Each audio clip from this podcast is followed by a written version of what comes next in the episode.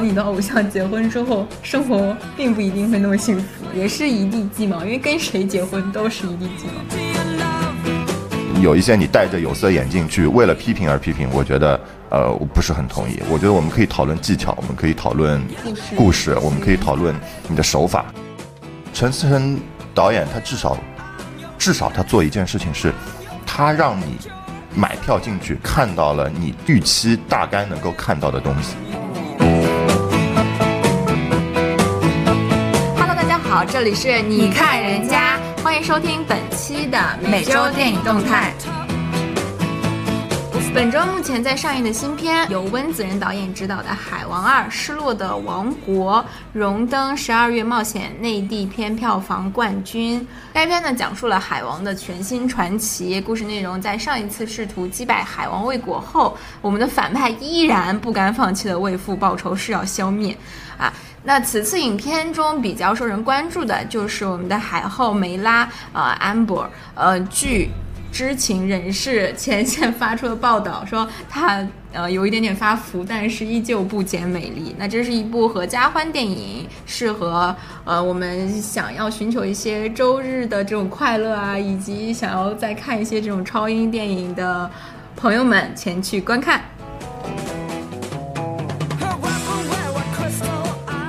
另外呢，目前上映的由陈思诚导演监制的影片《三大队》也在内地掀起了一波观影热潮。《三大队》呢，根据真实事件改编，原载于网易人间工作室，原作名呢为《请转告局长，三大队任务完成了》，讲述的是刑侦大队队长程斌带领的三大队在办理一起恶性案件的过程中，导致嫌犯之一意外死亡，被判入狱。出狱后依然坚持以普通人身份追踪在逃嫌犯的故事。另外一部掀起小众范围内的观影热潮的影片，当然就属于一个一年一约的科迷狂欢《名侦探柯南：黑铁的余影》这部影片。我的朋友们很多有去看这部影片，非常多的柯南粉丝。那他们呃反馈给我的就是说，呃，影片还是好看的，但是呃会员 I 被塑造成一个恋爱脑，这导致他们非常的愤怒，所以看到很多粉丝吵架也是有关于这点。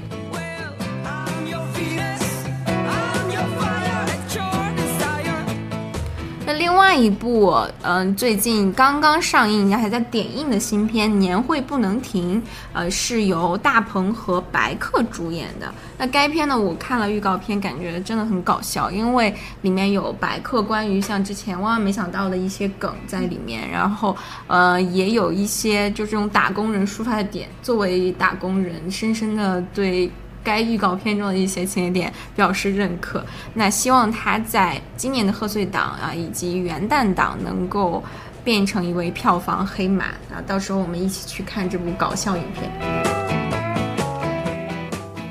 时代周刊公布了二零二三年度十佳影片。呃，我认为这些影片是作为学生电影人非常不容错过的一个片单，因为在其中呢收录了一些著名的世界级的电影导演他们的全新力作，其中第一名就是由芬兰国宝级导演阿基考里斯马基。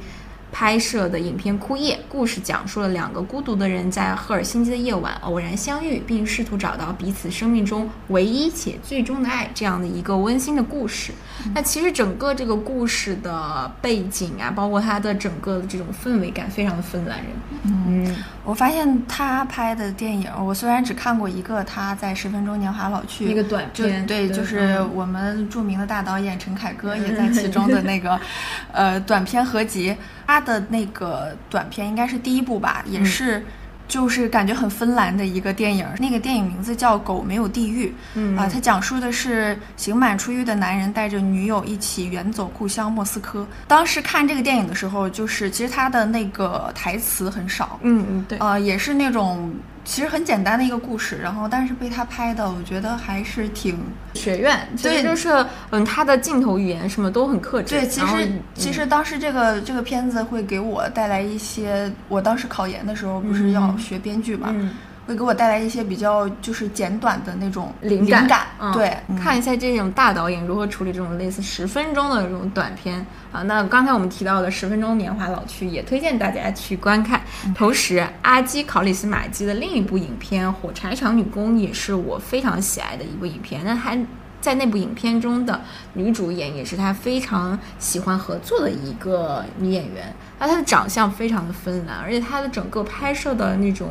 氛围和色彩，以及对于这种芬兰那种独特的北欧国家寒冷地区人，嗯，那种寒冷的外表，但是内心人嘛，总是会对温情的这种渴望，其实。拍摄的非常非常好，那个细节啊，拿捏的也特别棒，推荐大家去看这部导演的相关影片。那另外呢，在《时代周刊》公布的十佳影片中，还有一个电影引起了我的关注。那就是由索菲亚·科波拉导演的《普瑞希拉》，改编自普瑞希拉·普里斯莱和桑德拉·哈蒙于1985年出版的回忆录《猫王和我》，讲述了普瑞希拉的生平以及她与丈夫猫王的感情关系。那我在看这部电影的相关推荐的时候，有一句推荐语让我觉得特别的搞笑，说是。大型梦女与偶像的婚后生活，就是说很多我们现在因为很多的朋友们嘛都在追星，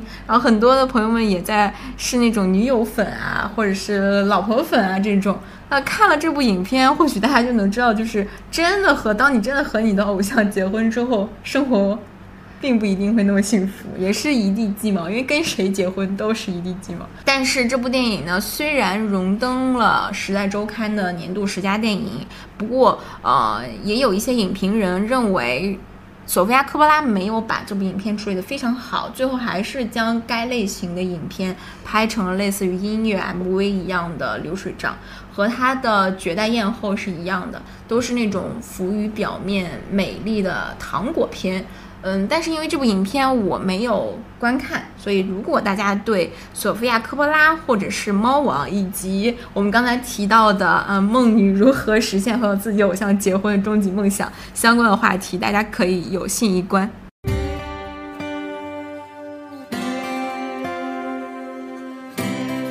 那另外一部在《时代周刊》推荐的。影片是由大名鼎鼎的马丁斯科塞斯导演的《花月杀手》（Killers of the Flower Moon）。为什么我要再着重强调一下这个英文译名？是因为我那天看到了我们的朋友分享到群里的这部影片的剧本，对我才知道这个《花月杀手》真的是 Flower Moon。嗯，然后在我看了这部影片，我才知道它是关于印第安人的这种，其实印第安人很像。呃，图腾原始崇拜这么一个民族啊，他们对于大地母亲啊、月亮啊、火焰啊，还有一些花朵啊这些，由于是有自己独特的含义的。那我是觉得“花月”这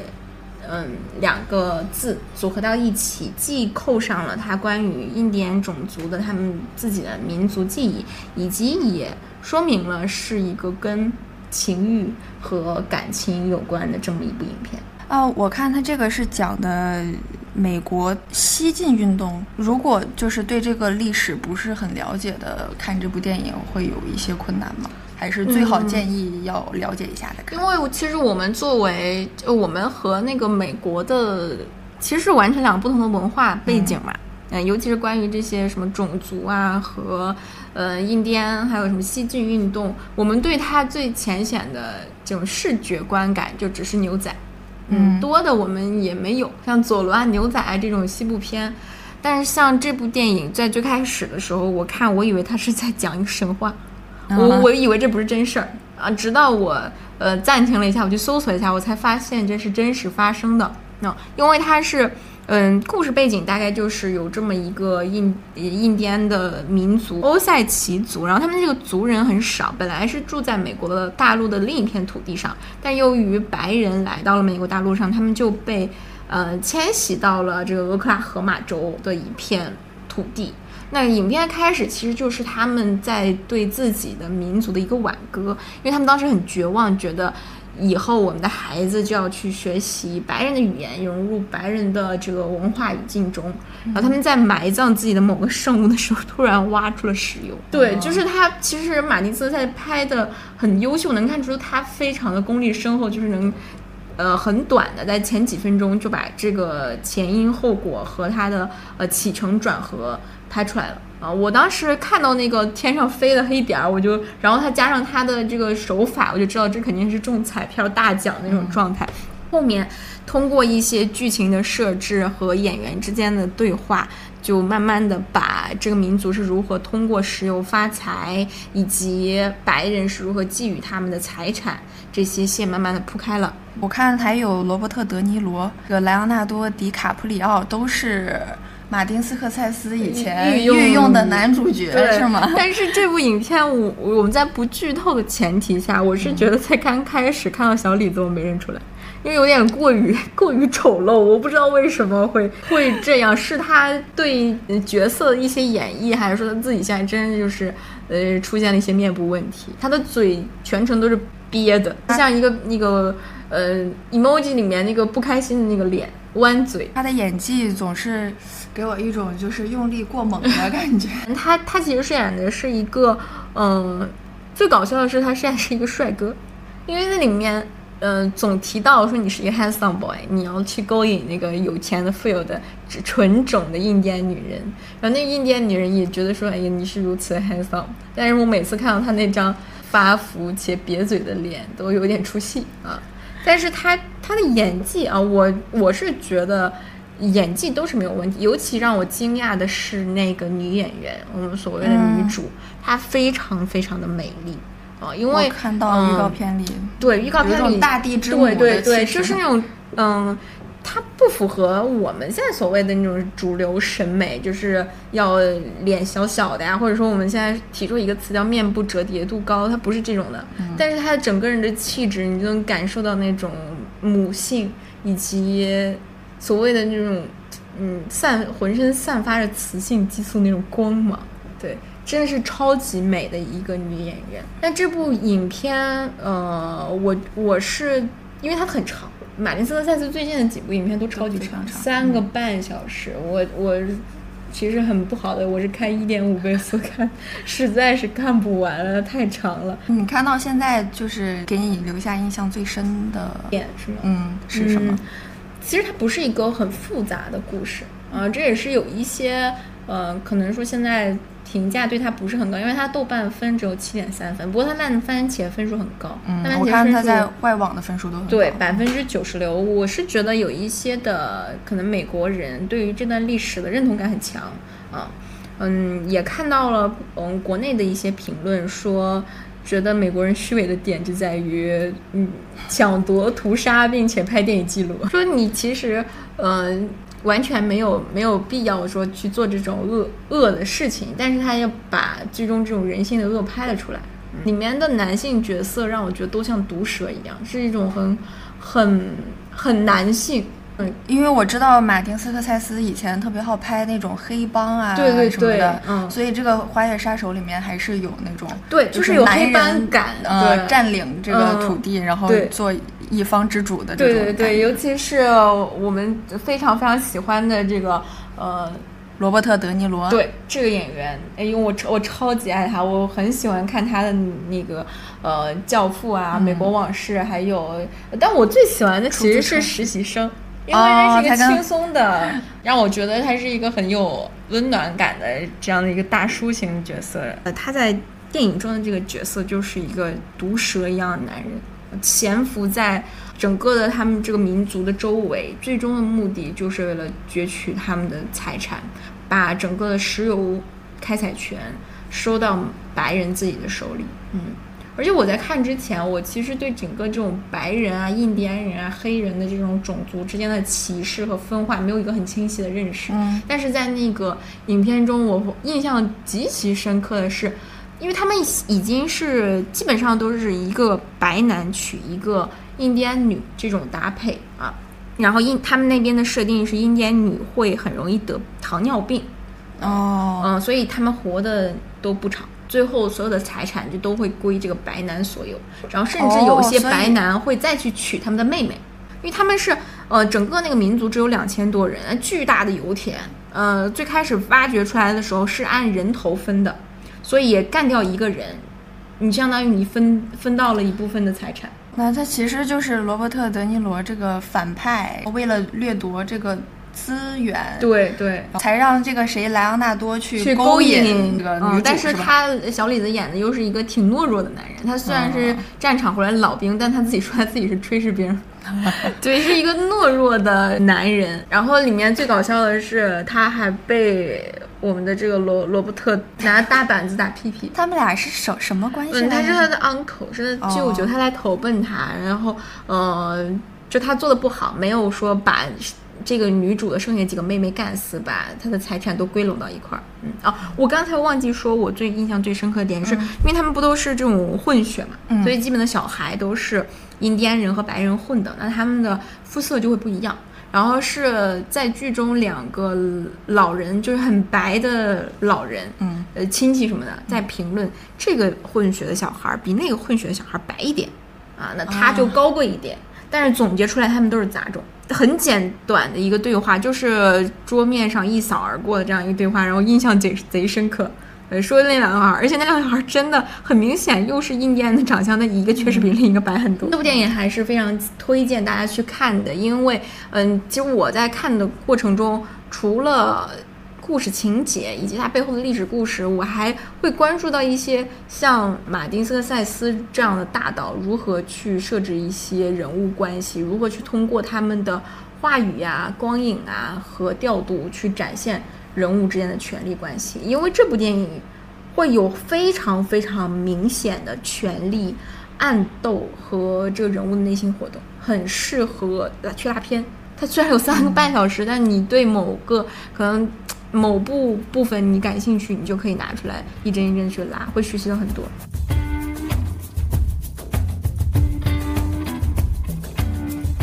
那本周呢，除了《时代周刊》公布的刚才我们提到的十佳榜单之外，我们也关注了一些在豆瓣上的一周口碑电影榜上榜上有名的电影。其中呢，比较引起我们注意的是由亚历山大·佩恩导演执导的，入围了美国金球奖提名的一部，比较适合在现在这个年终岁末，呃，圣诞节圣诞节观看的一部电影，叫《留校联盟》。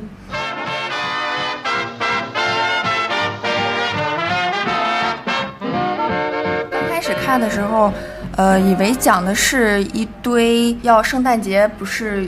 家长要接孩子回去嘛，然后但是因为圣诞节对于他们来说算是过年，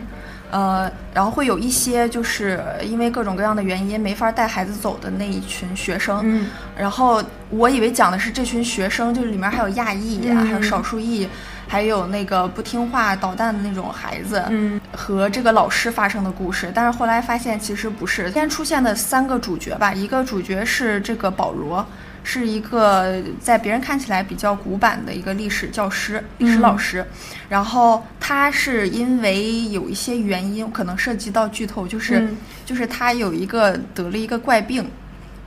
他没法消耗身体中的某一个物质，所以他闻起来特别像。呃，鱼特别像鱼腥的那种味道，嗯、就是臭罐头味。对对对对，然后他就他就可能是因为这个原因吧，所以呃比较疏远，嗯、比较疏远别人，然后会有点刻薄，所以他是一个单身，嗯，呃单身的中年男子，对，然后就是一个单身中年老男人。对，然后另外一个主角呢，就是那个留校的中间的一个孩子，他他其实学习成绩是不错的，嗯、但是因为呃家里。呃，父母离婚，嗯，然后他的生父跟继父都因为某些原因对他不是很好，所以他其实是缺乏父爱的，嗯，他是其实就是一个缺乏父爱的孩子，嗯，然后还有一个主角呢是一个黑人的女性，黑对黑人女性，她是这个贵族学校中的一个厨师长，嗯，然后她的儿子是因为。呃，当时是美国在打越南吧，嗯，然后她因为参军，然后消失在越南战场上了，所以她而而且她之前的丈夫去世了，所以她是也是一个失去家庭的一个人，嗯，所以等于说这是三个失去家庭的人，然后在这个圣诞夜前后互相慰藉，对，互相慰藉、互相取暖的一个故事，一个比较温情的故事。但是她的这个人物设置其实很典型化，呃，中年失意老男人，原生家庭有问题的年轻人，加上一个现在美国电影标配黑人女性，对所谓政治正确的一个角色，嗯，是的。然后他这里面儿是就反正看起来会觉得。呃，就是比较温情，但是可能会觉得有一些老套，因为嗯感觉以前有好多这样的电影。但是如果就是喜欢在圣诞节看电影，或者喜欢这种关于圣诞，呃，跟圣诞有关的电影的话，这一部也是可以推荐的。嗯，就是如果你不想再继续看，每年都在看《真爱至上》的话，对，可以去看一下这部电影，嗯对。那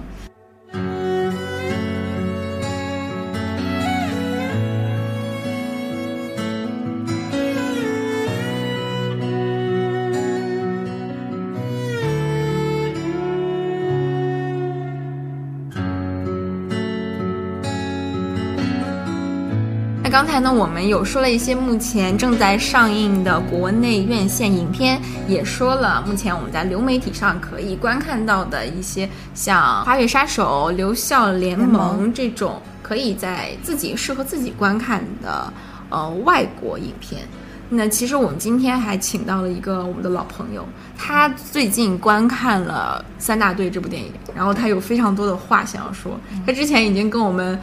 讨论了很久，以及我们都对陈思诚导演颇有微词。我们很想看看这个我们的先遣部队已经去电影院观看了这部电影的呃朋友如何去评价这一次陈导的发力，因为我们之前对上一部《消失的他》呃是颇有微词，颇有微词，很不满意，且觉得呃有点恶心。是的这样的一部电影，那看看看三大队这样的一个爆款电影爆款电影它是怎么样评价评价的？好，我们以热烈的掌声欢迎我们的老朋友安森。他是我们中目前唯一一个看过三大队这部影片，嗯而且对很想有想说点什么的一个朋友。呃，其实也不是说想说什么，就是也是一个很偶然的一个机会吧。因为最近正好就是有一个工作啊，就是嗯，可能要为我们上海的公安干警拍一部呃小的小的这个 MV 宣传片吧。呃，然后当时在跟这个公安干警聊天的时候，然后他们就很多那个公安干警都已经看过这个三大队了。然后他们也跟我说了一些他们的对于这个影片的一些想法，他们喜欢吗？呃，他们作为自己的公安干警，然后看到这个里边儿这个呃张译饰演的这个陈斌的这个公安干警，他这种啊、十年啊就追凶的这样子的一个一个过程，实际上面还是他们都是还是很感动的，嗯，呃，因为这个是作为他们自身的这个呃职业的出发，他肯定还是有很多很感动的点在这里边儿的。然后，呃，但是我呢，就是说是也是想去了解一些这个，呃，就是当时的这个公安干警他们提到的这些精神吧。嗯所以说我就，呃，一半是自己的兴趣，一半是算是这个工作的一个，呃，出发，我就去买了个票去看了一下。然后在看这个电电影的就开始的前二十分钟，我特别特别的惊喜。然后这他前二十分钟这个拍的真的特别的好，特别抓人。嗯，然后他的不不管是节奏啊，然后一开始的这个摄影，然后包括他的这个转场，全部都处理的特别的好。然后我心想，我说哇，这个电影到二十分钟就已经那么好看了，后面得好看成什么样？啊然后直到给了你一个呃呃，我不能说后面就是一下子就嗯不太行了吧，但我只能说就是说跟我的设想不太一样。就是实际上面，其实我觉得这个影片它也不具备什么特别多的剧透的东西。我在这里，因为整个故事线大家只要一看它的那个介绍，其实都知道了。其实就是这个呃陈斌。这个陈警官他这个当时在抓到了一个呃两个犯罪嫌疑人的其中的一个之后，他们整个三大队可能就是因为失手，呃，在中间出现了这个这个情绪的冲动，然后就对这个犯人产生了一些肢体接触，然后当时就被判为了就是是这个有刑讯逼供的这个这么一个嫌疑，然后他们就入狱了。然后他当拍到那个陈斌警官他入狱的那个时候，我心想，我说哇，这个太好了，这个这个戏在这个时候简直太棒了，因为你想他整个一个身份的反转，他前面二十分钟把这个陈斌警官在这个这个警警警坛里面，就整个这个警察局里面的这个这种地位做的非常的到位。他是一个又能服人，又有自己有本事的这么一个警官。然后他现在就到了监狱里边，所有的人，所有的那些监狱里面的人看他的那个眼神，全部都是像狼一样在看着他。我心想说，哎，这个里边我脑子里面就当时就跳出了好多那种美国电影、美剧里面的很多的那种桥段。结果没想到那场监狱的戏把我有点看懵了，就是我没我没我不是很理解这场戏啊，这个这个这个具体怎么样我就不说了，大家如果有兴趣的话可以自己去看一下。反正我有个问题，他有就是有设置那种情节，比如说嗯，他进去监狱，结果监狱里面就有他。之前亲手抓进去的犯人啊！你看，我就是说，就是说，但凡大家有一点观影经验的，不是说我就是特别有观影经验，大家只要稍微看过几天美剧，都能想到有这样子的这个情节。但是啊，大家自己去看吧啊。好奇了，啊。然后另外一个呢，就是呃，就是呃，我其实是在呃看完了这个影片之后。我又去重新读了一下这个当时这个原作的作者叫深蓝，他当时在网易里边发的这一篇文章，啊，就是叫呃，请报告队长，三大队完成任务，这这篇原文，然后呃，在原文当中，我去了解了这个整个真实的当时的这个事件，那实际上面当时是没有这个所谓的这个叫三大队去追凶的这么一个事情的，真正的三大队代表三大队的只有陈斌警官一个人。啊，那这个这个确实是非常感动我，而且我必须得说，其实这个影片虽然我对它当中的有很多的东西有过个人的一些的诟病的成分，但是在里面我我作为一个呃臭男人，就是在在电影院里面也是数次这个眼眶湿润，就是他确实里边的这种精神让我特别的感动，然后。呃，我觉得就是在这个世界上面，能够感动人心的，都是那些特别真实的情感。嗯，那么我们的这些有很多的这些编剧啊，不是说我不是说指张继老师啊，张继老师是我们中国特别。知名的啊，特别厉害的一个编剧。我不是说张继老师，我只是说我们所有的在写剧本的时候的这些呃，大家的所有的人啊，可能就是要去感受到这种啊，这种真实的力量和你这个去做艺术加工当中的一个一个界限。然后就是他的这个后面把三大队里边的这四个人。全部都加在一起去跟陈斌警官一块儿去追凶，然后呢有加入，然后又有各自的原因去离开啊，这样子的设计我可以理解，但是实际上面呢，就是呃，我只是提出一个想法，就是在我看了原文的时候，我会觉得说，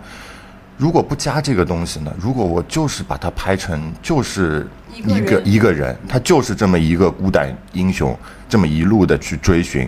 嗯，有没有可能会？会和这个的感觉不一样，有张力会更大一点。有没有可能张力会更大？那嗯，我理解就是说，你觉得一个人在那儿有点孤独，就是从从从看这个戏的角度来讲，就觉得他没戏嘛。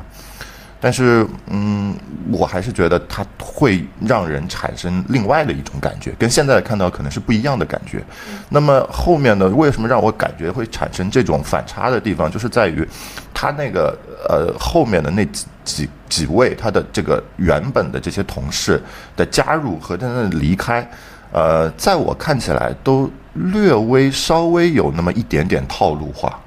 就是呃，每一次有这个人要离开的时候，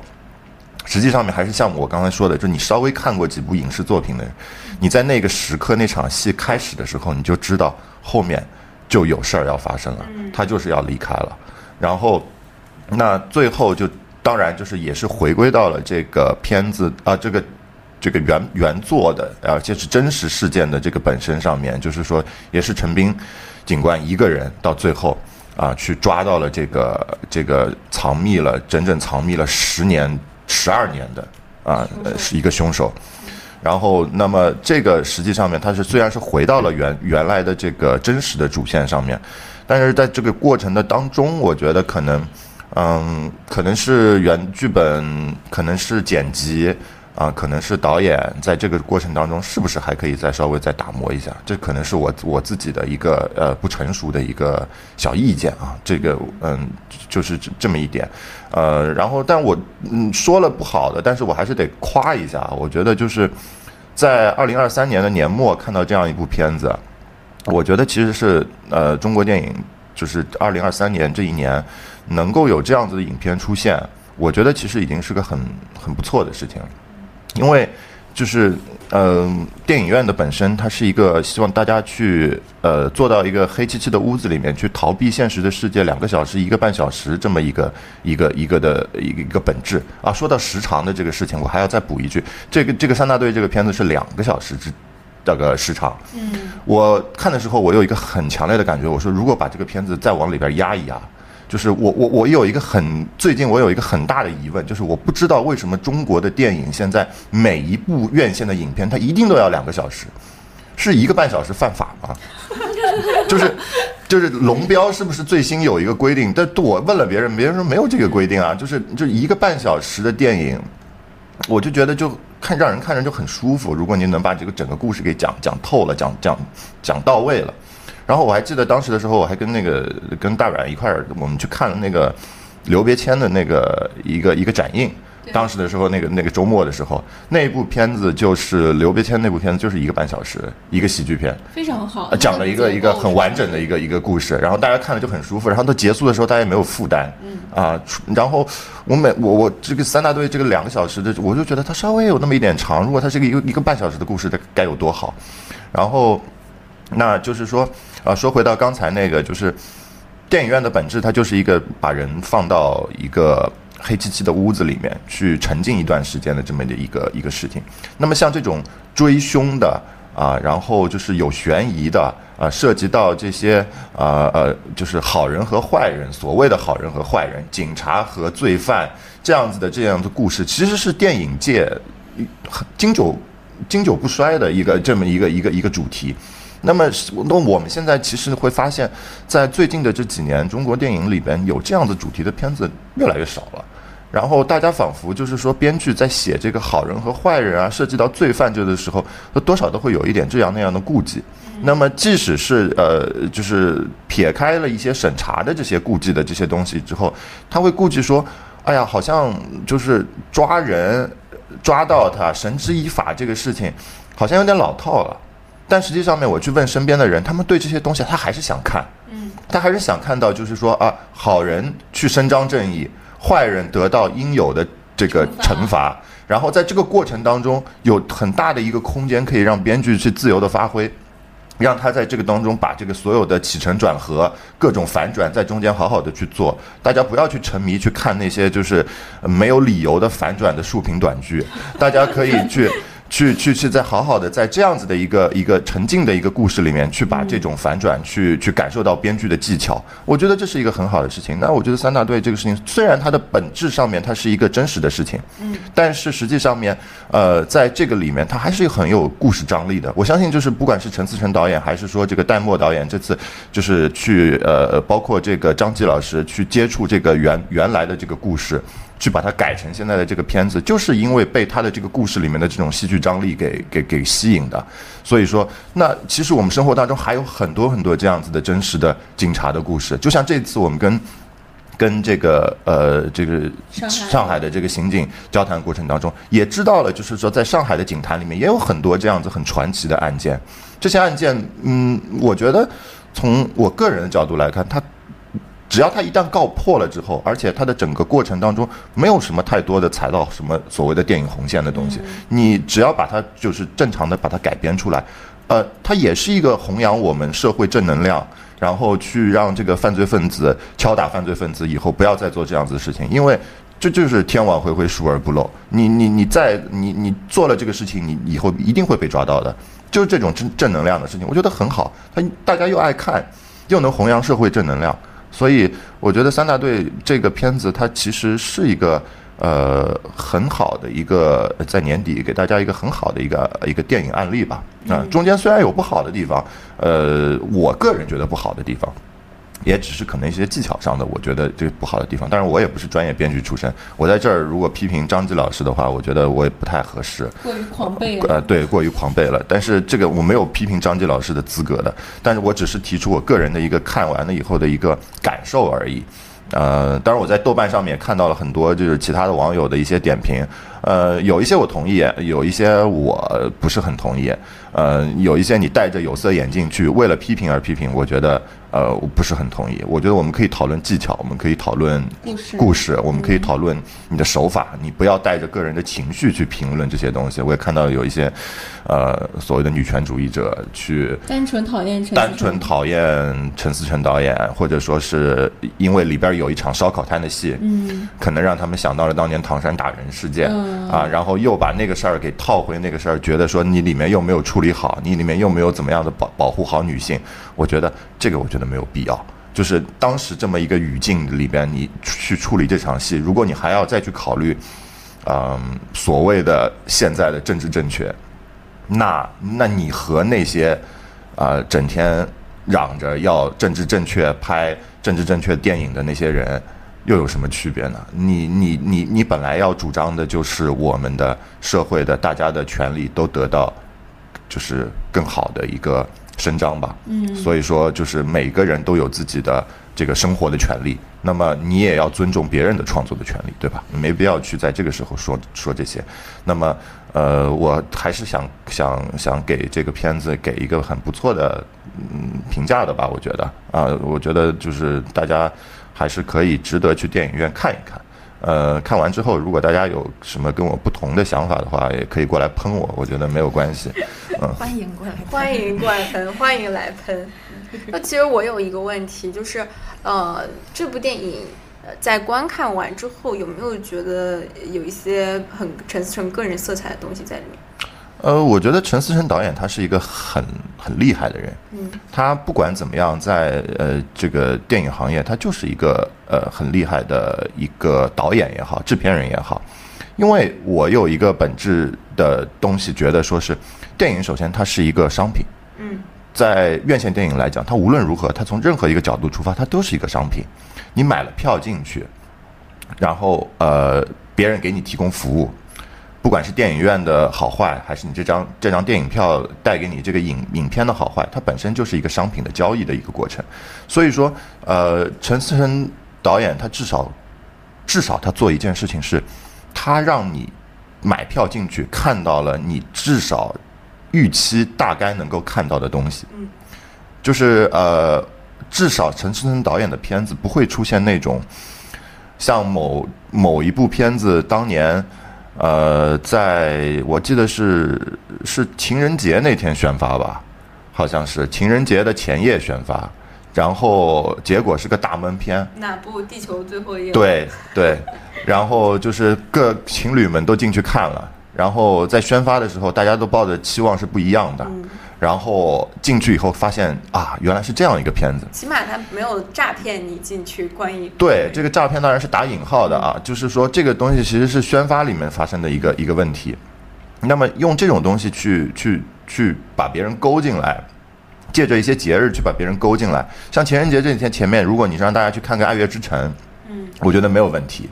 您大家看完之后，有开心的，有不开心的，但至少身边都是自己的男女朋友，你们的感情还是在的。但是你去看一个那种文艺大闷片，看完以后你们两个感情也会不太好，我觉得。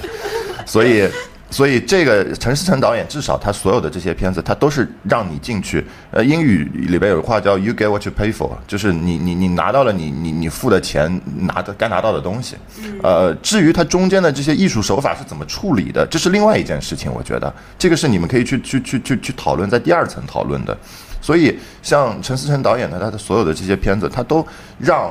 呃这个观众得到了他该得到的东西，让投资方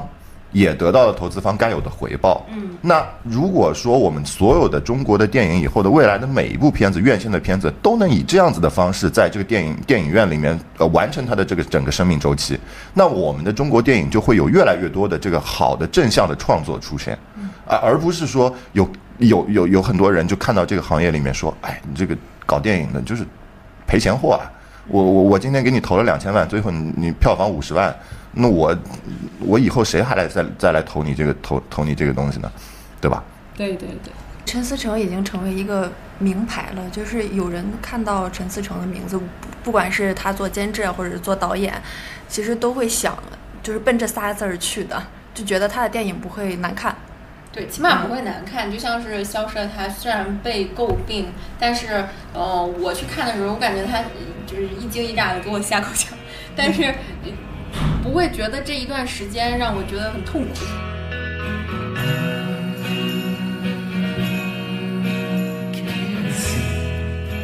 好了，那今天我们的你看人家到这里就结束了。如果你有想看的电影或者想和我们分享的电影，欢迎在后台给我们留言，或者是在评论区评论。嗯，好的啊，那我们下期再见，拜拜，拜拜。